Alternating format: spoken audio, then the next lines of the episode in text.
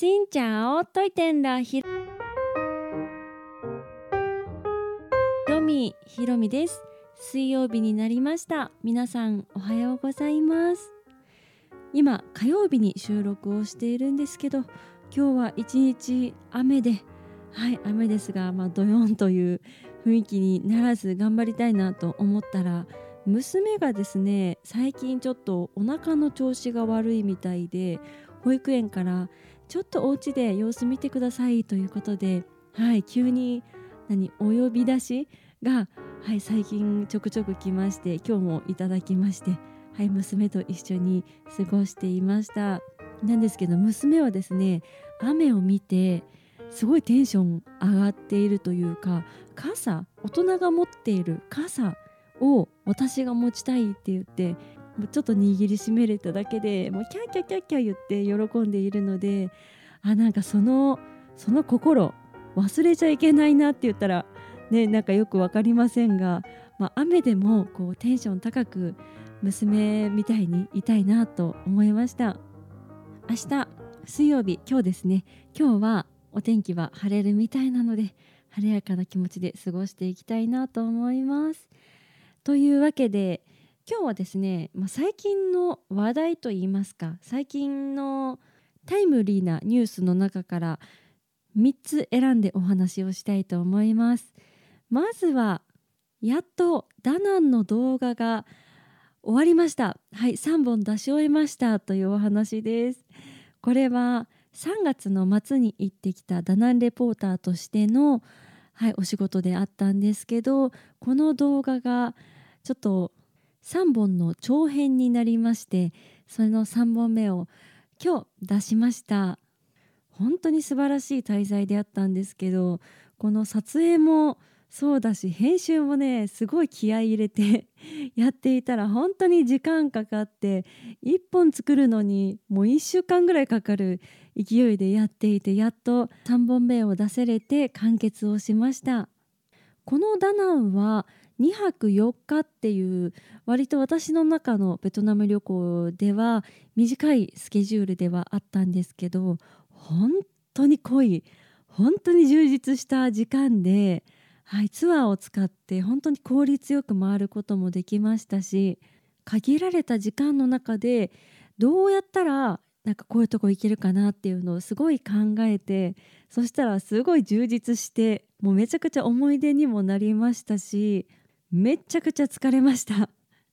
私123月ベトナム行ったんですけど2月のベトナム旅行は25日間行っていましてベトナム滞在は15日ぐらいだったんですけどお家を出て帰ってくるまでが25日っていう長旅に、はい、出てみましたその時も帰った時はもうフラフラだったんですけどそれを超えるぐらいの、はい、充実した旅で本当に HIS のツアーを使ってベトナム航空で行ったらこんな旅ができるんだっていうのを動画の中にたっぷりたっぷりたっぷり入れましたのでダナンの魅力とともに感じてもらえたらなと思います。この3本立て全部40分ぐらいの動画なのでぜひお時間がある時にドラマ3話分 って感じでご覧いただけたら嬉しいです。そして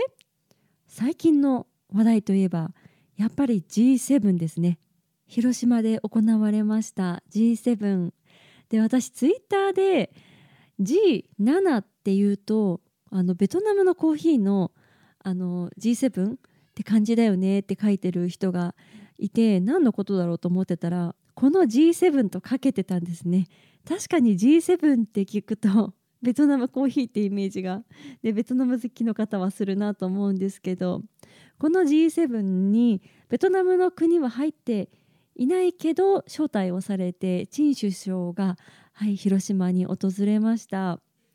で私のイメージはこう普通大統領が外交に行かれる時って政府の専用機みたいなもう首相の専用のなんかヘリコプターか飛行機があるんじゃないかなって思っていたらどうやらベトナム航空でいらっしゃったみたいですごいですよね。そういう情報もフライトレーダーを見たらこの飛行機がどこからどこにいつ飛んだっていうのが見られるっていうのが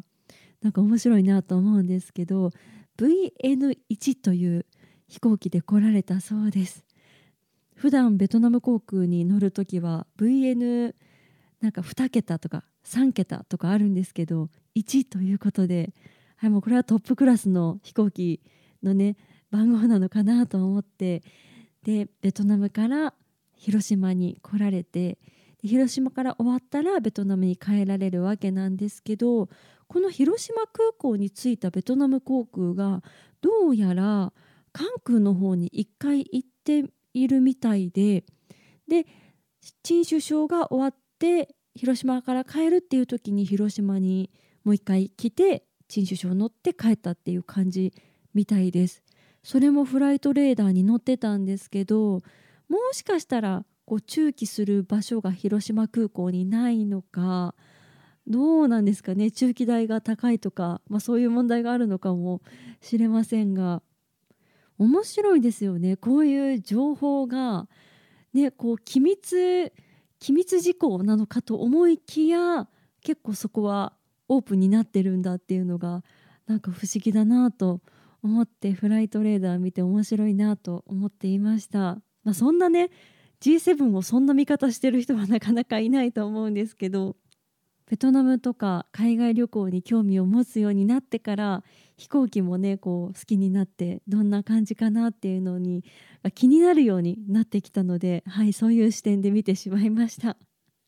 まあそんな G7 の話題と最後にですね今日動画編集アプリが誕生しましたというお話をしようと思います。今日5月24日にファイナルカットプロって皆さんご存知ですかね？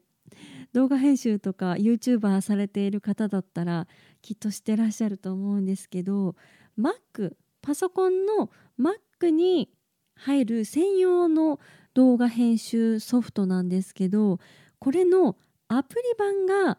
できて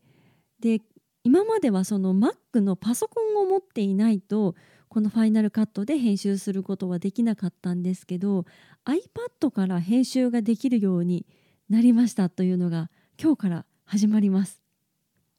動画編集をお仕事としてやっていなくっても普段ちょっとインスタのリールにやってみようかなとか TikTok 上げてみようかなとか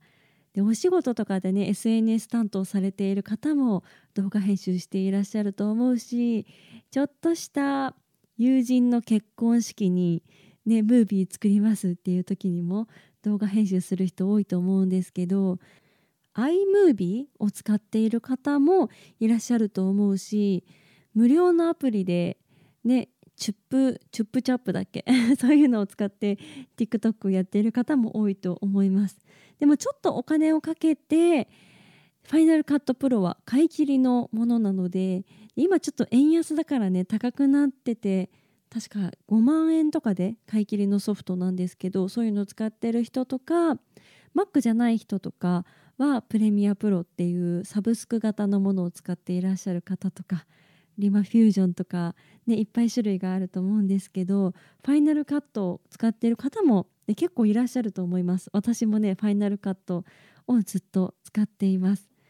で前から思ってたんですけど iPad とか携帯とかで編集できたら気軽に外でできるのになって、はい、ちょっと考えていたらやっと来たと思って